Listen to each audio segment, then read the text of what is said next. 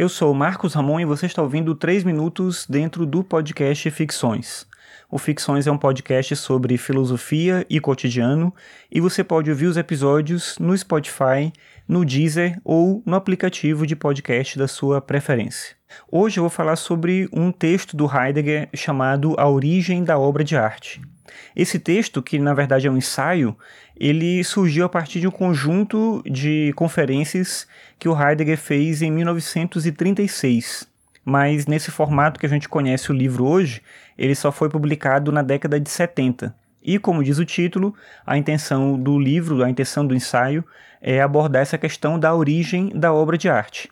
Para isso, o Heidegger tenta fazer logo no início uma identificação que parece meio óbvia, mas que não é tanto assim que é uma identificação entre a obra de arte e a atividade do artista. Então, no final das contas, o que ele quer dizer é que a origem da obra de arte é o artista e a origem do artista é a obra de arte. Ou seja, não existe obra de arte sem a tarefa dessa pessoa que faz a própria obra de arte e nem existe um artista sem uma obra de arte. Como eu disse, parece muito óbvio, mas numa época como a nossa, em que a gente pode, através de um empreendimento de marketing, de publicidade, criar um artista, inventar um artista sem nenhuma obra, a discussão ela é bem necessária, talvez, né? Entender que o que faz o artista é a possibilidade de uma obra de arte e o que faz uma obra de arte é a existência desse artista.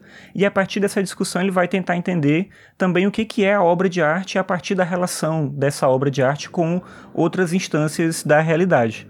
E aí ele chama essas instâncias de coisa e apetrecho. Então, uma coisa é tudo aquilo que existe no mundo independentemente da ação humana. Então, quando você olha uma pedra, por exemplo, na natureza, isso é uma coisa. Agora, se a gente pega essa pedra e trabalha nela e transforma ela num objeto útil, ela vira uma outra classe de objeto. Ela se torna um apetrecho. Não é mais uma coisa, agora é um apetrecho. Esse objeto acaba tendo um pouco da característica da coisa, só que ele é um pouco mais justamente porque ele tem uma utilidade, ele tem uma intervenção humana. Se por outro lado a gente pega esse mesmo objeto que é a pedra e a gente trabalha nela esculpindo algo que vai ser admirado, a gente passa a ter então uma obra de arte.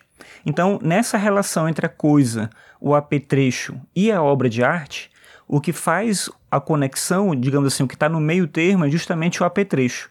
O apetrecho ele é meio coisa, porque ele tem uma característica meio de inanimado, que é parte dessa essência da coisa.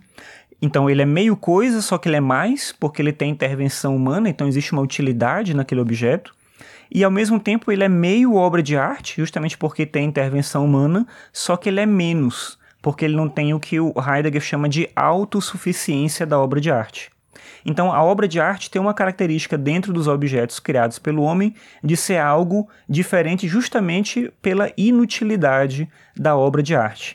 E aí, no final das contas, ele vai chegar à conclusão de que a essência dessa obra de arte é a poesia e de que a essência da poesia é a verdade e ele vai tratar a questão da verdade através da palavra aletheia, que é uma das traduções, uma das palavras gregas que traduzem verdade, mas traduz verdade como desvelamento. Então, a obra de arte ela permite que a gente tenha um contato com a verdade, um desvelamento disso que seria a verdade. Só que essa verdade ela não é absoluta e ela não é a mesma para todo mundo. Por isso essa característica importante da obra de arte de através desse dizer poético permitir que a gente olhe para a realidade de uma forma que é só nossa e ao mesmo tempo entender e compreender o mundo a partir dela.